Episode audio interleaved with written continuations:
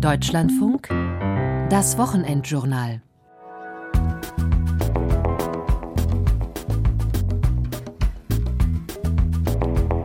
Alaf heißt ja eigentlich nichts anderes als Halleluja. Einfach zum Leben. Der Karneval ist, ist Kultur und der Tod ist auch normal. Der Tod steht, das lässt sich nicht wegsingen, ne? aber über diese Musik und über die Ausgelassenheit ist es schon eine schöne, ich würde mal sagen, auch eine Leichtigkeit und auch den Menschen hier Kraft gibt.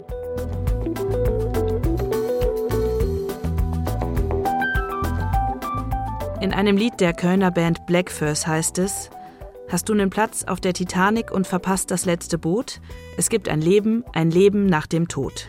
Ich bin als Rheinländerin mit diesem und mit vielen anderen Karnevalsliedern aufgewachsen, die den Tod besingen. Im Rheinland werden nicht nur auf Hochzeiten, sondern auch auf Beerdigungen Karnevalslieder gespielt. Es kann also passieren, dass ein Spielmannszug über Kölner Friedhöfe marschiert und dabei in Moll karnevalistische Töne erklingen. Für Menschen außerhalb des Rheinlands mag das geschmacklos, ja verstörend sein. Für viele Rheinländer liegt darin aber ein kleiner Trost.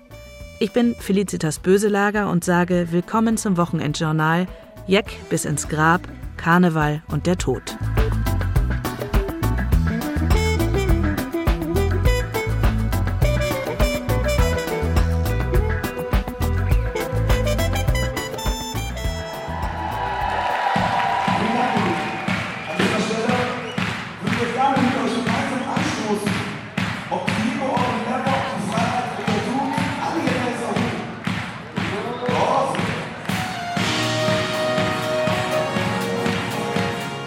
Stimmung ist bestens an diesem Abend im Kölner Festsaal Saturi.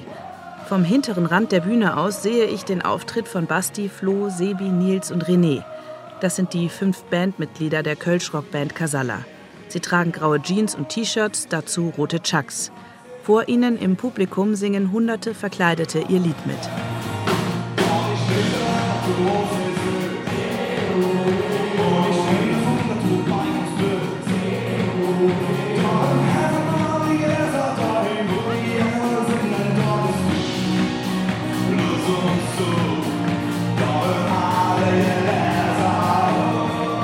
Das Lied heißt Alle Gläser hu, alle Gläser hoch. Basti singt von jemandem, dessen Platz am Tresen für immer leer bleibt. Auf Hochdeutsch. Doch ich glaube daran, dass du uns hier siehst und ich träume davon, dass du bei uns bist. Darum heben wir die Gläser dahin, wo die Engel sind, denn da bist du und schaust uns zu. Darum alle Gläser hoch.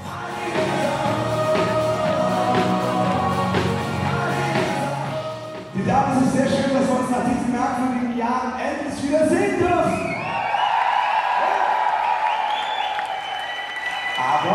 Noch schöner als euch zu sehen, wäre es euch alle laut singen zu hören. Ohne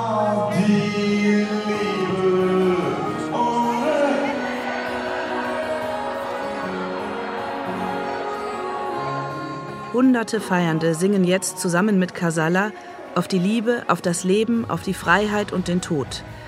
Dabei formen sie mit ihren Händen Herzen für die Liebe, klopfen sich beim Leben auf die Brust, breiten die Arme zum Stichwort Freiheit aus und überkreuzen die Unterarme vorm Gesicht als Zeichen für den Tod. Casalla singen in vielen ihrer Lieder vom Tod oder der Endlichkeit. Nach dem Auftritt geht es schnell runter von der Bühne Richtung Tourbus. Können wir gleich zusammen ein Foto machen, die Band mit den Jungen? Ja, da ist schon mal einer. toll. Da müssen wir Abend. Noch ein Foto mit den Fans, dann los zur nächsten Karnevalssitzung. Auf dem schwarzen Van von Casalla ist ein Totenkopf mit einer roten Pappnase gemalt. Drinnen hat jeder seinen angestammten Sitzplatz und zwischen den Auftritten Zeit für ein Gespräch. Es gibt ja so viele Karnevalslieder, die vom Tod erzählen. Welche fallen euch außer euren eigenen noch ein? Solange wir noch im Level sind, zum Beispiel in Brings. Ähm, Ich blicke in grübelnde Gesichter. Hätte ich euch vorbereiten sollen auf die Frage. das ist eine interessante Frage. wirklich, das kommt jetzt so ein bisschen plötzlich, die Frage. Aber dass der Tod insgesamt bei Karnevalsliedern eine Rolle spielt und auch nicht nur bei euren. Ja, das, äh, da haben wir auch schon länger drüber uns unterhalten und äh, auch wie diese besonderen Verknüpfungen zwischen eben dem lauten und wilden Feiern und dann dem finalen Ende irgendwie dann doch eng gewoben sind. Ja. Und habt ihr euch bewusst auch mit euren Liedern in diese Tradition gestellt? Ich habe das Gefühl, dass es bei uns so ist, dass sich ähm, das irgendwie so ergeben hat, weil ähm, als Basti und ich angefangen haben, mit dieser Idee rumzuspielen, wir machen so eine Band auf Kölsch, da war Bastis Papa noch selber im Karneval unterwegs. Und als wir dann irgendwann angefangen haben, lebte der Nobby halt nicht mehr und das hat dann irgendwie das war dann irgendwie ein Thema, was, was natürlich bestimmt war, weil Basti ja dann quasi in seine Fußstapfen getreten ist und irgendwie hat uns das begleitet. So. Und ich glaube, darüber ist es dann zumindest bei den ersten Liedern so gewesen, ne? dass, dass wir uns mit dem Thema auseinandergesetzt haben. Als alle Gläser Hu rauskam, ist meine Großmutter gestorben in dem gleichen Jahr und ein Freund von mir auch. Und seitdem, egal in welchem Aggregatzustand, wenn ich das Lied höre, denke ich an die. Und ich habe auch das Gefühl, in der Kneipe ist ein bisschen mehr Platz dann für alle Leute, an die man denkt, wenn das Lied läuft. Und das ist sicher eine Geschichte, die ihr ganz viel hört, oder? Das ist tatsächlich so. Das wäre also gibt es ein, zwei Lieder, wo wir halt sehr emotionale Reaktionen auch bekommen. Äh, es ist auch natürlich ein Geschenk, wenn wir, äh, wenn man emotional Menschen so auf der Bühne dann auch erreicht. Vor allen Dingen, wenn man selber das auch fühlt. Das fing ja damit an mit dem Tod meines Vaters. Und bei mir sind diese, diese Memento Mori-Momente auch immer noch, wenn der jetzt 16 Jahre tot ist, habe ich das immer mal wieder, dass ich denke, so, äh, was wird der jetzt machen oder also bei Gläserhu haben wir tatsächlich sehr krasse Reaktionen. Das ist manchmal ganz schräg, weil dann in so einem Universum, man geht auf eine Sitzung, da sind überall Leute, die Bier trinken und verkleidet sind und plötzlich steht einer vor dir und erzählt dir eine herzzerreißende persönliche Geschichte und zwar zwischen Tür und Angel, weil wir auch immer so rein und raus fliegen da kam mal ein Mann, ein Vater, der sein Kind verloren hat vor ein paar Monaten und sagt, ey, danke für dieses Lied. Ich kann heute hier stehen und mich irgendwie, muss mich nicht allzu schlecht fühlen, sondern kann irgendwie durch euer Lied jetzt hier stehen und feiern. Und das, da steht man da und ist total ergriffen und es ist ganz komisch, weil man dann sagt, sorry, ich muss jetzt auf die Bühne und äh, nimmt die Leute mal kurz in den Arm und so. Es geben sich manchmal ganz krasse Situationen, die sehr persönlich sind und sehr intensiv und das ist wirklich... Äh Erinnert ihr euch noch an die Geschichte, wo wir für dieses kleine Mädchen gespielt haben? Antonia hieß sie, glaube ich. Antonia. Antonia.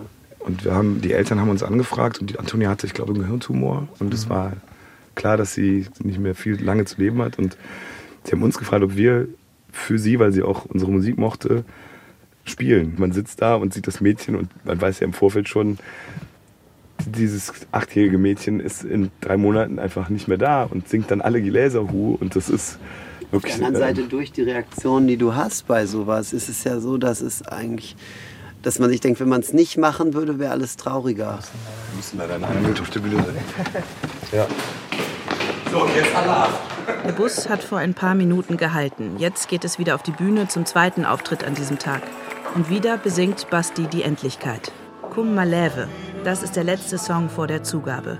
Übersetzt singt Casala, Komm, wir leben, bevor wir sterben, so als wäre heute der letzte Tag. Wir sind nur einmal hier, schrei es raus, so laut es geht. Komm, wir leben heute Nacht. Komm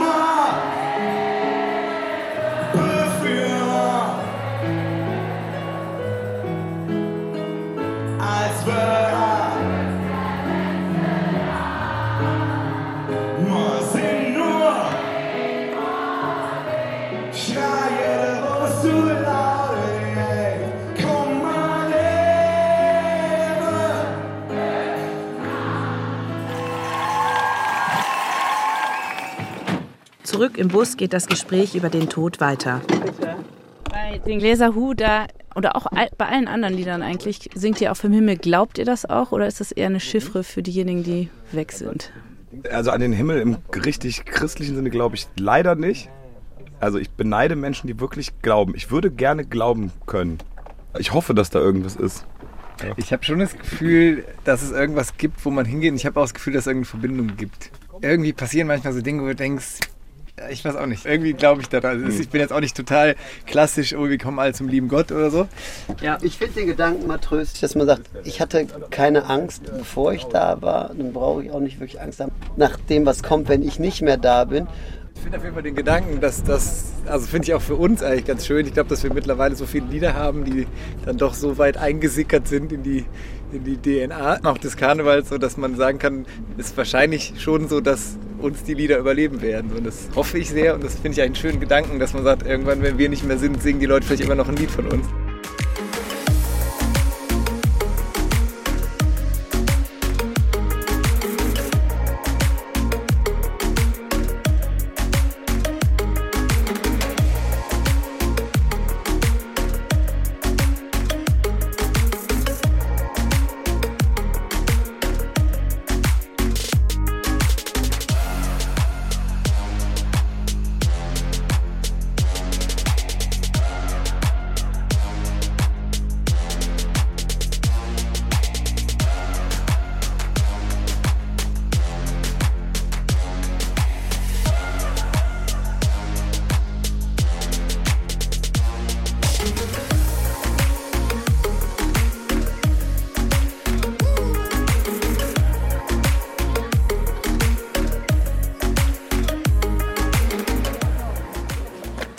Ja, meine Damen und Herren,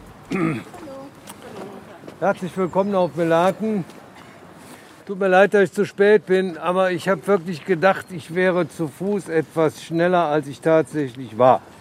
Rund 40, vor allem ältere Menschen und ich stehen am Eingang zum Melatenfriedhof.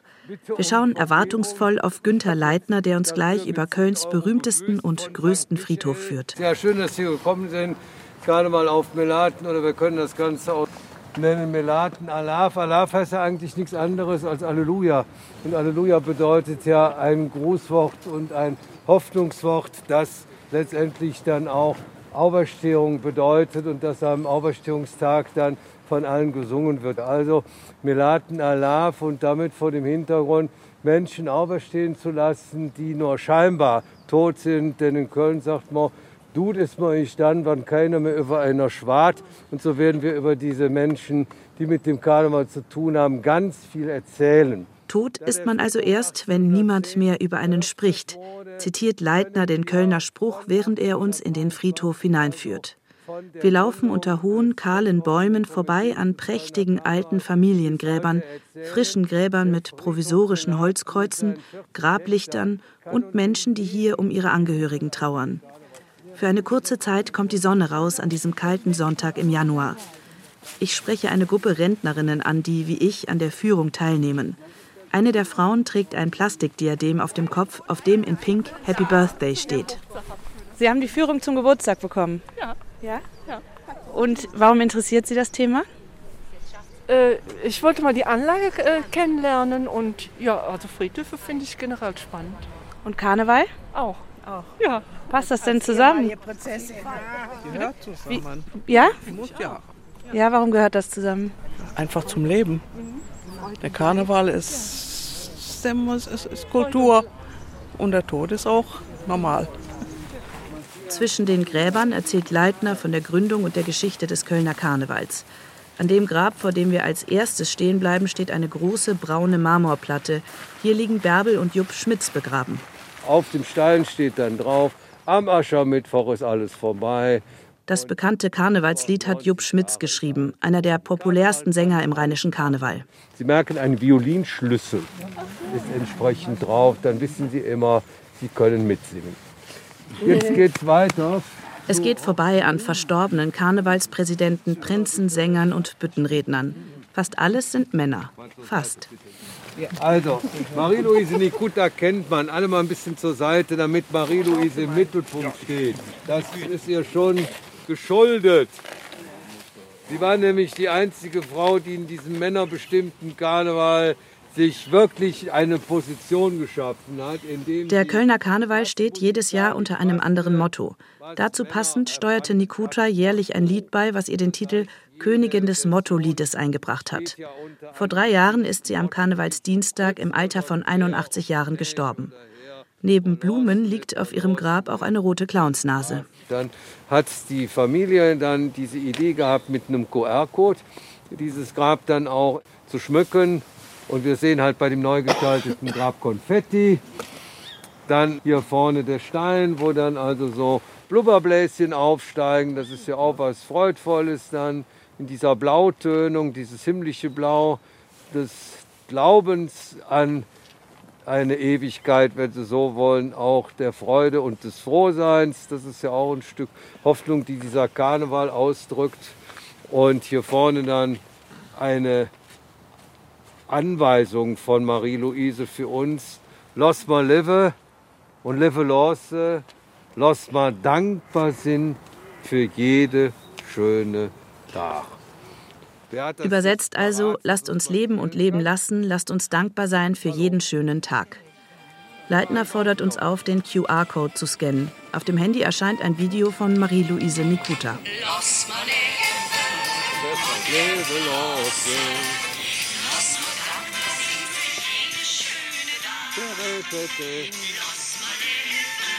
Viele aus der Gruppe kennen das Lied. Jetzt stehen wir etwas verhalten schunkelnd vor Nikutas Grab. Wir gehen weiter. Sehr schön. Also insofern gehen wir jetzt mal voran, bauen im Moment lauter kleine Steinchen zu einem großen Karnevalsmosaik zusammen. Leitner zeigt auf Gräber, auf denen die Wappen der jeweiligen Karnevalsgesellschaften geprägt sind. An einem Grab hängen Karnevalsorden, um an die Zugehörigkeit zu einem Verein zu erinnern. Wir schwenken mal bitte nach links. Ach ne, wir können hier nach rechts schwenken. Da haben wir direkt wieder karnevalistisches Lager. Zwei Gräber stehen sich schräg gegenüber. Auf einem steht ein lebensgroßer Bronzemann in Karnevalsuniform mit Blumen in der Hand. Auf dem anderen ein Clown, auch aus Bronze. Er hat den Blick nach oben gerichtet und Luftballons in der Hand. Der Clown trägt ein für Köln typisches Kostüm, bei dem auf Blazer und Hose hunderte kleine bunte Vierecke aus Stoff genäht sind. Das ist ein Lappenclown. Und dieser Narr mit seinen Ballons zeigt Ihnen im Grunde genommen, dass eben der Karneval schon etwas Kurzfristiges ist und alles eben seine Zeit hat. Lachen hat seine Zeit, Tanzen hat seine Zeit und dann geht's peng und dann ist der schöne Luftballon, dann ist die schöne Seifenblase zerplatzt und wir sind wieder im Grunde genommen nivelliert. Das ist schon das Besondere. Das letzte Grab, an das Leitner an diesem Tag führt, ist das des bekannten Kölner Liedermachers Willi Ostermann. Und dann schreibt er dann dieses Kultlied, wer hätt dat von, dat Tantchen da, denken's an, denken's an, wo war die dann, die ganze nah, denken's, denken's an. Die Führung ist zu Ende. Wir verlassen das Friedhofsgelände und nutzen den Weg raus für eine Unterhaltung. Heute sind wir ja auch an Trauernden vorbeigegangen und gleichzeitig haben wir hier aber auch Karnevalslieder gesungen. Ich denke, alles hat seine Zeit, um mit Kohelet zu sprechen. Und wir sind jetzt in der Session und ich denke, dass man hier jetzt auch ein Lied singen darf. Und wenn ein Karnevalslied dann auch hilft, sind ja auch in diesen Gruppen Trauernde mit drin. Sie glauben gar nicht, wie viel bei diesen Führungen direkt betroffen sind. Und die wollen gerade zum Sterben und zum Tod eine andere Beziehung entsprechend auch finden. Und ich glaube, dass das stören kann, aber nicht stören muss. Natürlich weiß ich das auch. Ich sehe das ja auch an den Gesichtern. Die sind manchmal so ein bisschen indigniert. Und spielt der Karneval hier bei vielen Beerdigungen eine Rolle? Weniger als man glaubt. Weil die Menschen, die karnevalistisch engagiert waren, die wollen das immer auch als ein Teil ihres Lebens gesehen haben, aber nicht alleine eben ganz, weil einen das dann schon reduzieren würde. Also insofern spielt es eine Rolle, aber es spielt eben nicht eine, eine Riesenbedeutung. Wobei die Gräber hier ja schon so aussehen, als ob es das Wesentliche gewesen ist, die Gräber, bei denen wir heute waren. Wie sagt man in Köln, der eine so, der andere so.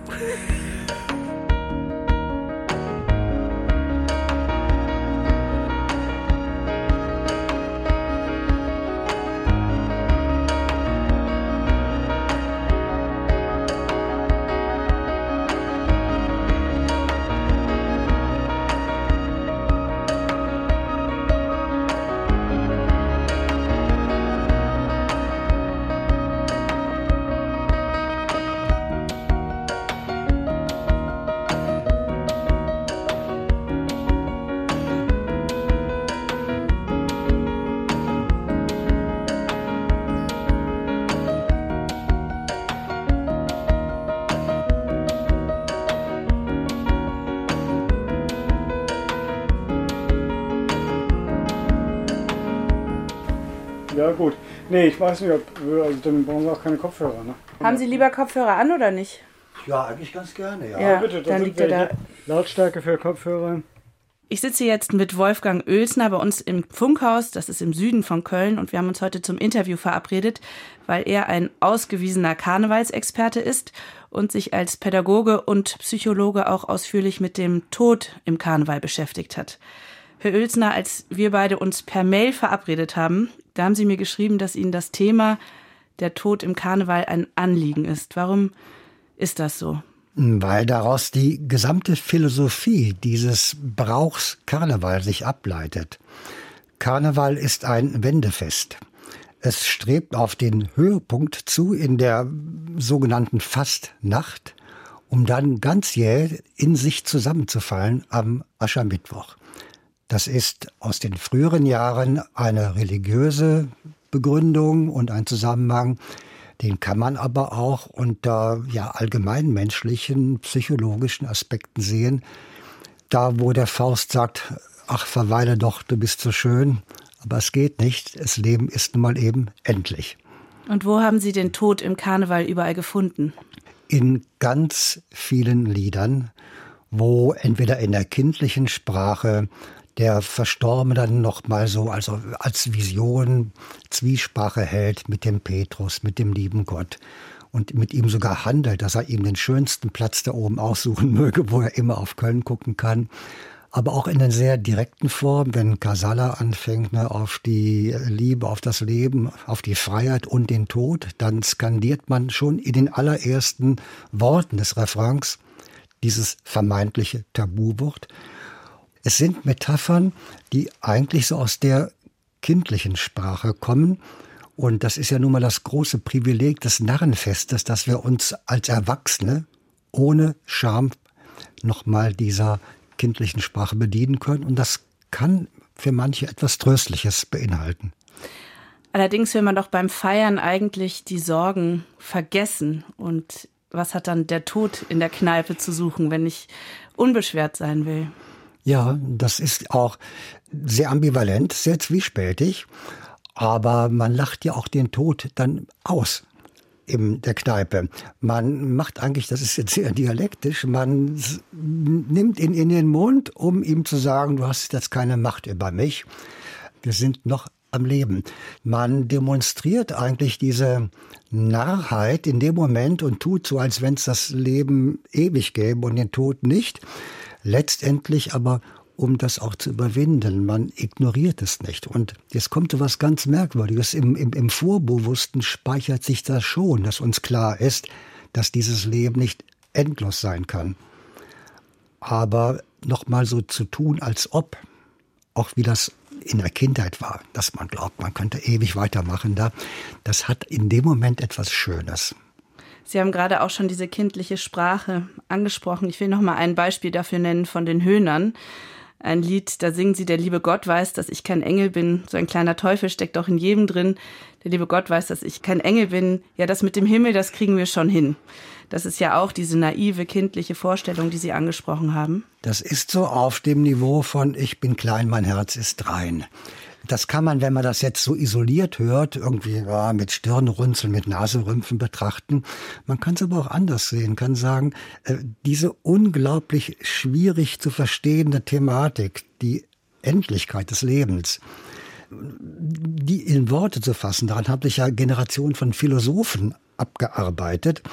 Was ist es schön, wenn jeder, auch der einfachste Mensch, da eine Sprachform verfindet, eine Metapher, um das zumindest nicht zu ignorieren und das mal in den Mund zu nehmen. Es ist so wahrscheinlich wie, wie, wie der Professor Volz hier auf der Palliativstation im Mildred Scheelhaus sagt, äh, sagt, im gleichen Moment sind bei einem Menschen, bei einem sehr schwer erkrankten, lebensbedrohlich erkrankten Menschen, zur gleichen Zeit Lebenswille und Todeswunsch zu spüren. Das switcht manchmal innerhalb von Minuten um und beides sind Wahrheiten, obwohl es so gegensätzlich klingt, der gleichen Wirklichkeit. Die Lieder, die ich mir jetzt auch in der Vorbereitung nochmal angeschaut habe und eigentlich alle Lieder, die ich so kenne, die den Tod im Karneval behandeln, sind alle frech oder melancholisch, vielleicht ein bisschen traurig oder hoffnungsvoll, aber nie zynisch. Wann ja. kann es trotzdem pietätlos werden? Schwierig zu sagen, weil man das, das kommt wirklich auf das Gefühl an, zu merken, wann es passt. Wenn einer mit diesem ganzen Themenbereich Karneval überhaupt nichts anfangen kann, und dann auf der Beerdigung ein solches Lied zu spielen, das, das, das passt überhaupt nicht. Ne? Es, es muss schon eine Resonanz finden bei demjenigen. Aber an anderen Stellen kann ein Karnevalslied auf einer Beerdigung Platz haben. Absolut. Wir haben das hier in Köln nach dem Krieg erlebt, als die Stadt zu 90 Prozent zerstört war und die Menschen den Wunsch hatten, in dieser eigentlich Trümmer- und, und apokalyptischen Todesszenarium da doch auch Karneval zu feiern. Und das wurde draußen gar nicht so verstanden. Und dann hatte damals der damalige Presseamtschef Hans Schmidt-Rost eine wunderbare Formulierung, die ich mir gerne zu eigen mache. Er sagte dann, Tod und Tanz sind eine verwandte Zweiheit. Eine Zweiheit. Und das Leben ist am intensivsten, wenn es am härtesten bedroht erscheint. Sie haben mir das Stichwort schon gegeben. Wir haben ja im vergangenen Jahr sehr viel über dieses Thema diskutiert, weil an Weiberfastnacht äh, am gleichen Tag Russland seinen Angriffskrieg auf die Ukraine gestartet hat. Dann wurde der Rosenmontagszug letztes Jahr abgesagt und da wurde eine große äh, Friedensdemo draus. Dieses Jahr findet Karneval wieder ganz normal statt, obwohl in der Ukraine und an der Front weiterhin zahlreiche Menschen sterben. Warum ist es jetzt kein Thema mehr? Ich antworte mal so, in den vergangenen, jetzt nun bald, ja, was sind das, 75 Jahre nach Kriegsende, nach dem Zweiten Weltkrieg, gab es nach meiner Kenntnis kein Jahr ohne Krieg auf der Welt. Manchmal war es einem ganz nah, einmal geografisch, manchmal vom Gefühl her. Und dann hat der Mensch auch anders reagiert. Aber es ist aber auch eine Möglichkeit, dem Krieg die Stirn zu bieten und zu sagen, der soll nicht das letzte Wort haben keiner ist so naiv und so dumm und glaubt, damit ist das alles bewältigt. Vielen Dank für das Gespräch, Herr Ilzner. Ja, gerne.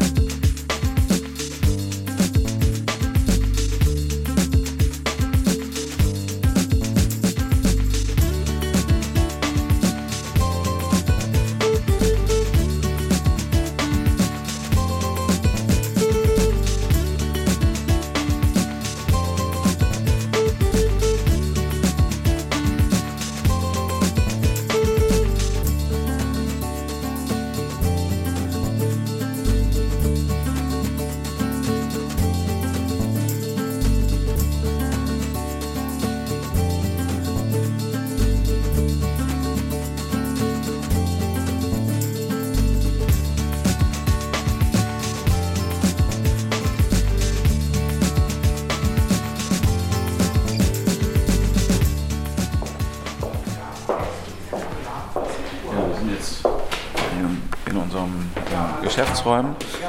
Wir gehen gerade ein paar Stufen runter in unseren Ausstellungsraum. Hier findet sich eigentlich das, was ja, den Bestatter so ausmacht, die Handelsware, mit der wir umgehen, die Urnen, die Särge. Ich bin zu Besuch bei Christoph äh, Kuckelkorn. Er ist einer der bekanntesten Bestatter Kölns, führt das Unternehmen in fünfter Generation. Wir stehen im Untergeschoss seines Bestattungsinstituts.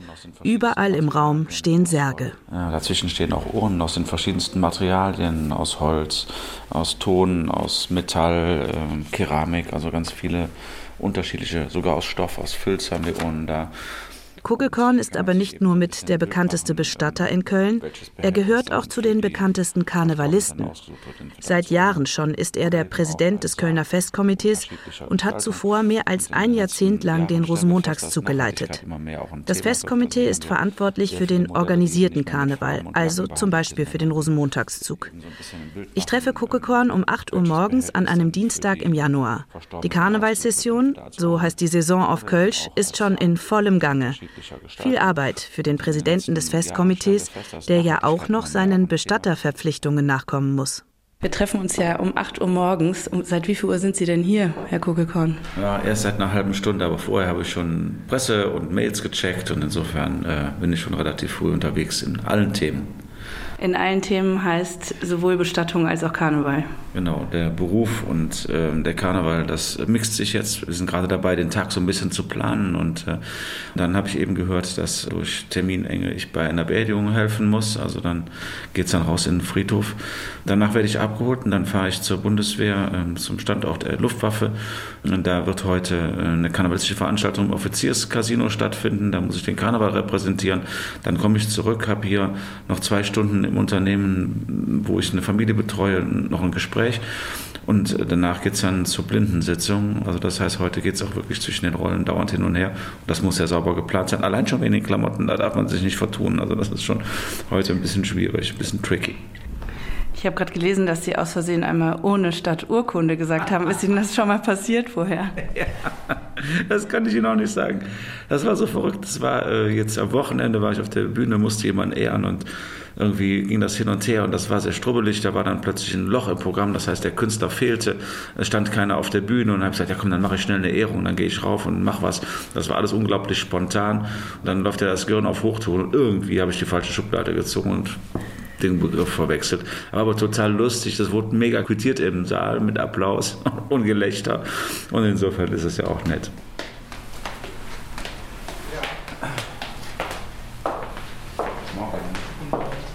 Und wenn wir jetzt hier nochmal weitergehen, haben wir hier noch einen Raum, ähm, heute Morgen schon gearbeitet wurde, wo wir äh, Verstorbene äh, vorbereiten äh, dann und einsagen. Das sieht sehr medizinisch aus. Hier ist viel Edelstahl, ein Edelstahltisch, Edelstahlschränke, eine OP-Lampe an der Decke. Aber hier werden Verstorbene gewaschen, angekleidet. Da sehe ich auch eine Maske. Genau, wir nehmen auch Totenmasken ab. Das ist eine alte Tradition aus der Zeit, als es noch keine Fotos gab. Da wurden dreidimensionale Abgüsse von Gesichtern genommen. Es sieht ein bisschen aus wie in einem Tatort hier im hinteren Teil des Bestattungsinstitutes. Aber Kuckelkorn spricht so selbstverständlich über den Tod und Beerdigungen, dass es gar nicht morbide oder irgendwie unheimlich ist.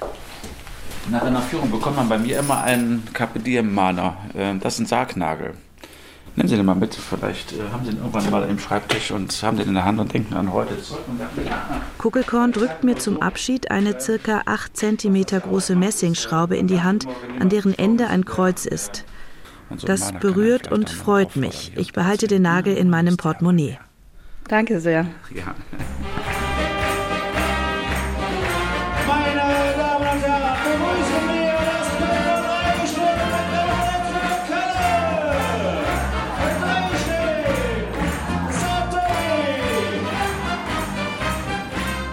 Fünf Stunden später treffe ich Kuckelkorn in einem Festsaal wieder. Jetzt moderiert er eine Karnevalssitzung.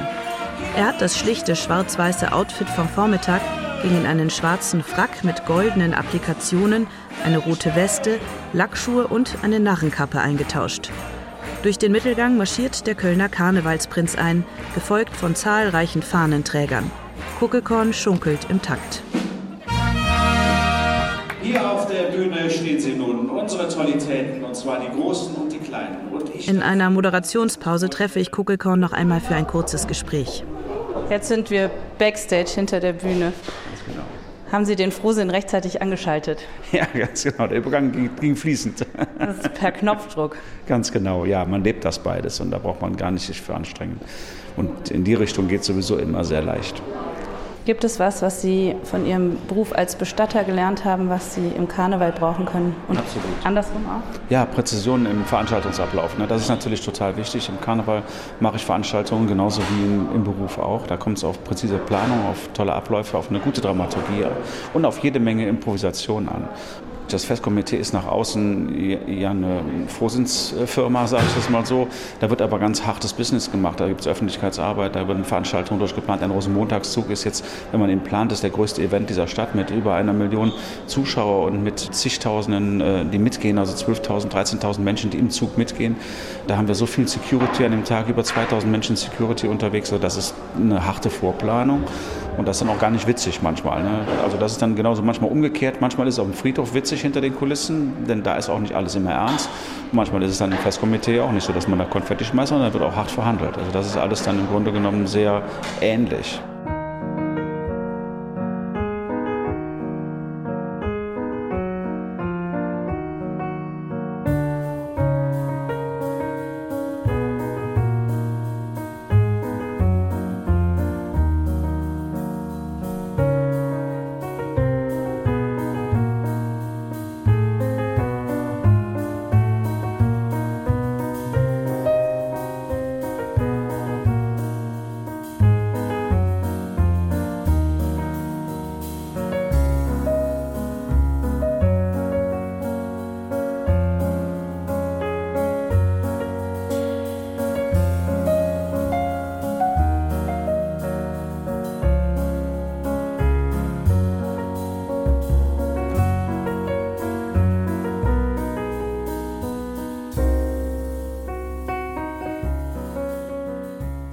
Ich bin jetzt unterwegs zu dem Hospiz Johannes Nepomuk in Köln-Longerich, das ist im Norden von Köln.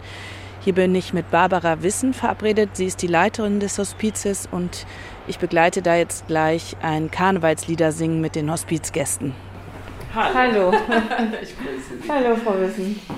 Schön, dass es klappt. Ja. Was haben Sie für Karneval im Hospiz geplant? Für dieses Jahr haben wir am Weiberfastnacht zwei Veranstaltungen geplant. Zunächst mal beginnen wir, das haben wir jetzt so im Team schon ein bisschen tradiert, dass wir gerne gemeinsam ein Weiberfastnachtsfrühstück machen. Und im Verlauf des Tages kommt dann mittags das Damendreigestirn, bringen immer noch so eine Kindertanzgruppe mit. Und nachmittags kommen die Helie Knechte und Mächte und führen hier noch einen Tanz auf. Ja. Die Heiligen Knechte und Mägde.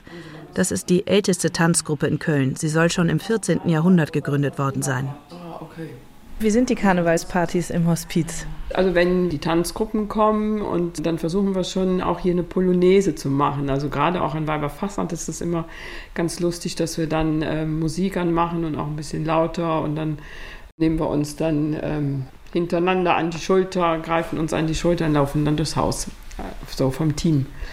Wir hatten da in den vergangenen Jahren auch immer viel Spaß mit, mit den Gästen, wenn die dann im Bett liegen und wir kommen dann da reingeschneit und singen und tanzen dann um die herum, sodass die da auch viel Freude haben und bei denen auch nochmal viele Erinnerungen hochkommen, wie das so, wie auch bei denen so Karneval gefeiert wird. Oder viele erzählen auch, ich habe so viel Karneval gefeiert, jetzt reicht es mir auch, ich weiß, wie es geht. Aber ähm, ja, wenn, wenn es passt, dann sitzen wir hier in der geselligen Runde und äh, die haben dann auch Freude dabei. Kann der Karneval dann auch trösten oder Hoffnung geben? Der Tod steht, das, das lässt sich nicht wegsingen. Ne? Aber die Art und äh, über diese Musik und über die Ausgelassenheit ist es schon eine schöne Freude und ja, ich würde mal sagen, auch eine Leichtigkeit, die dem Ganzen auch ein bisschen bringt und auch den Menschen hier Kraft gibt. Mal gerade hier so ein bisschen das wegräumen. Hier schiebt Cordelia Geitler, das ist diejenige, die hier gleich die Musik macht, einen großen Wagen mit lauter Instrumenten drauf rein. Was haben Sie denn da alles? Eine Gitarre? Ja, genau. Und äh, Notenmappe und ja. Hallo. Hallo. Ich die erste. Ui, ui, ui. Hallo, guten Morgen. Guten Morgen. Und jetzt kommt die einzige Bewohnerin, die es heute schafft, dabei zu sein. Die anderen sind zu müde oder zu krank und schaffen es jetzt nicht runterzukommen. Heidemarie. Heidemarie. Ja, aber ich bin nur die Heidi. Die Marie, die haben wir immer weggelassen. Hätten Sie denn Lust auf ein Karnevalslied? Wir haben ein paar zur Auswahl. Dreimal null ist null. Na wunderbar, ich ja genau vorbereitet. Die Kölner Kaljas Nummer No. Mein Gott, das war. Oh, das müssen wir jetzt das meine Zeit. Ja. Meine Zeit. Vor 50 Jahren so ungefähr. Wie sie es Keine Ahnung. ne? Genau. Mein Gott. In der Kaljas Nummer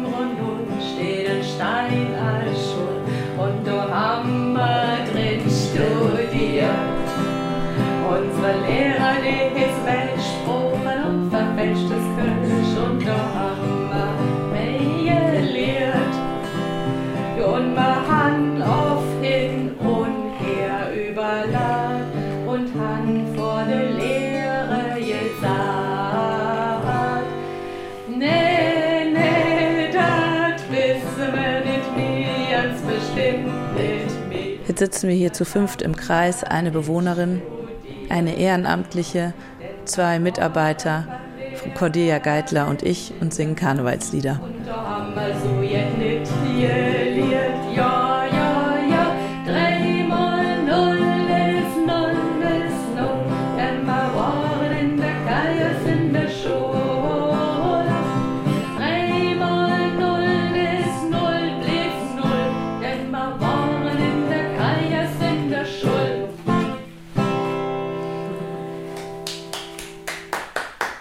Was erinnert Sie das Lied, was wir gerade gesungen haben? Dass ich ein kleines Kind war. Als Kind.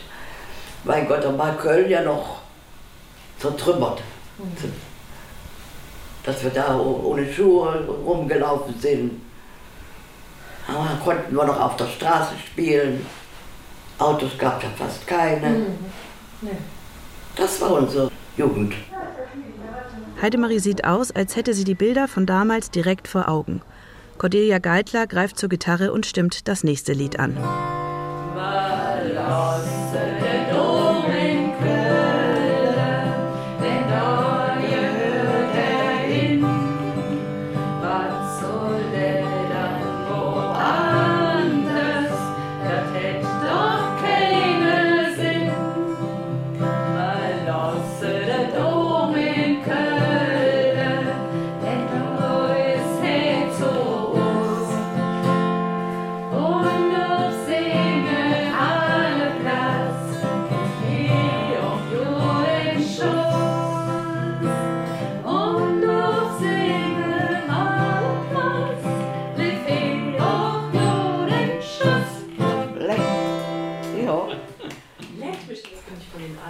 Man dann über die Deutsche Brücke fährt und den Kölner Dom sieht, ach, man ist zu Hause.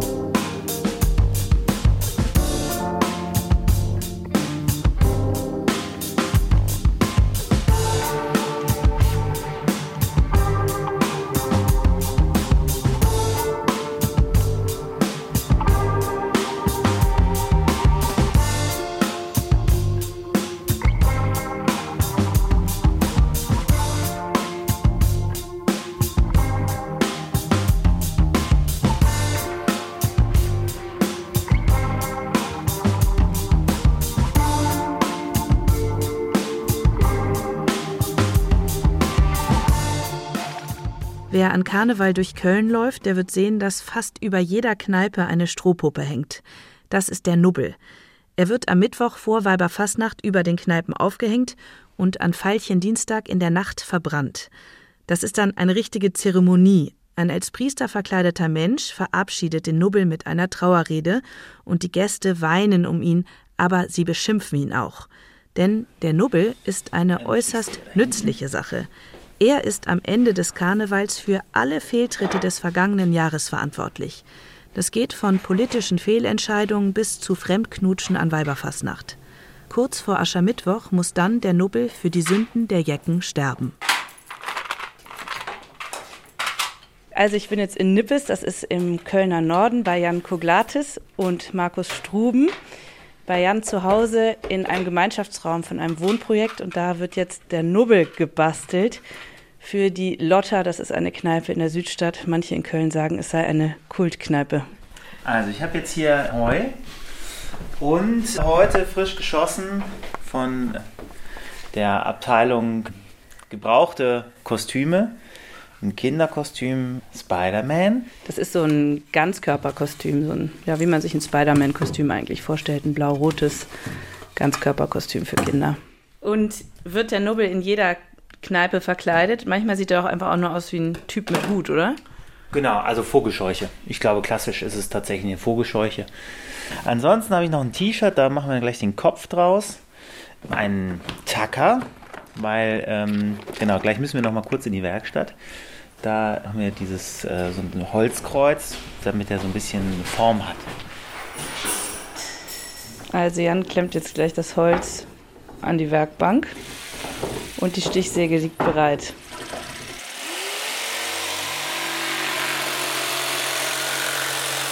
Das sind jetzt zwei ungefähr 80 cm große Holzlatten, die so zusammengeschraubt sind, dass sie ein bisschen aussehen wie ein Kreuz und dann das Gerüst vom Nubbel ergeben können.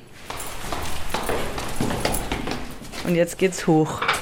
Jetzt liegt hier sozusagen noch der flache Nubbel vor uns. In ihm steckt jetzt das Holzkreuz im Kostüm und jetzt öffnet Jan gerade eine Kleintierheu-Verpackung. Riecht man schon, wie das Heu rauskommt, ja, riecht schon. Und jetzt wird es in den Nubbel reingesteckt. Ziemliche Sauerei immer. Jetzt sind schon anderthalb Beine des Nubbel gefüllt. Ein bisschen, bisschen knubbelige Beine hat er. Der Nubbel ist ja nicht äh, nicht dafür da, besonders schön zu sein. Sondern wofür ist er da? Ja, dass man ihm halt alle Sünden äh, übertragen kann, sage ich jetzt mal als alter Evangelist. Und dass, dass er dann am Ende eben auch gut brennt und alle Sünden dann sich damit in Luft auflösen. Und dafür bist du zuständig, oder? Dafür bin ich zuständig, ja. Markus ist der Priester bei der Nobelverbrennung und auch derjenige, der die Rede dafür schreibt, nicht wahr? Das äh, ist mein Job, ja, genau. Und weißt du schon, was in deiner Rede vorkommt? Zum Beispiel, äh, die Lotte hat den Streik der Pflegekräfte an der Uniklinik unterstützt. Der Boykott der FIFA-WM in Katar war natürlich ein Thema. Und ja, man findet auch immer noch irgendein lokales Thema, weil in der Stadt Köln läuft immer irgendwas komisch. Kannst du ein Beispiel sagen, wie das dann wäre mit dem Nobel? Also der Nobel ist daran schuld, dass die WM in Katar war oder wie verarbeitet man das dann?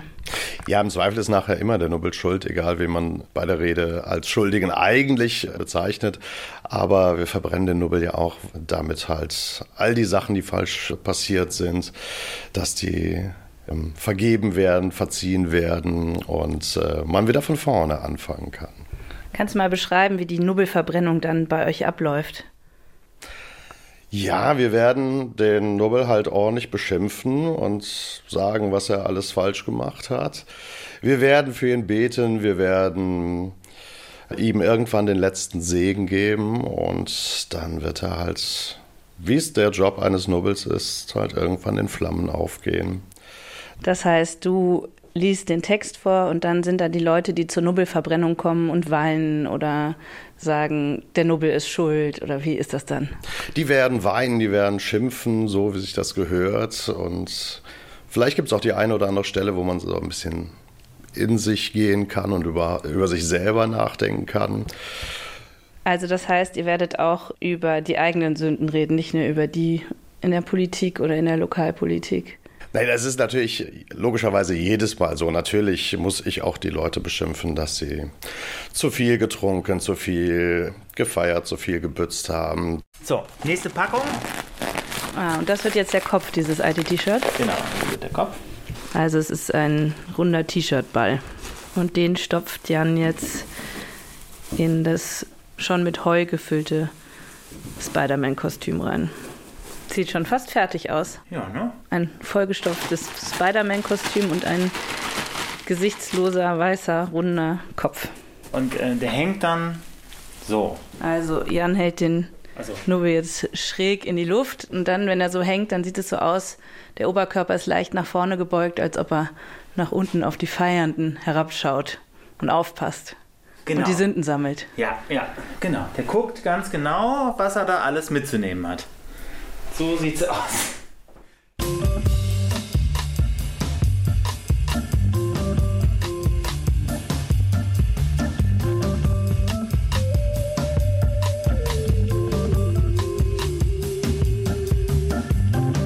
Das war das Wochenendjournal.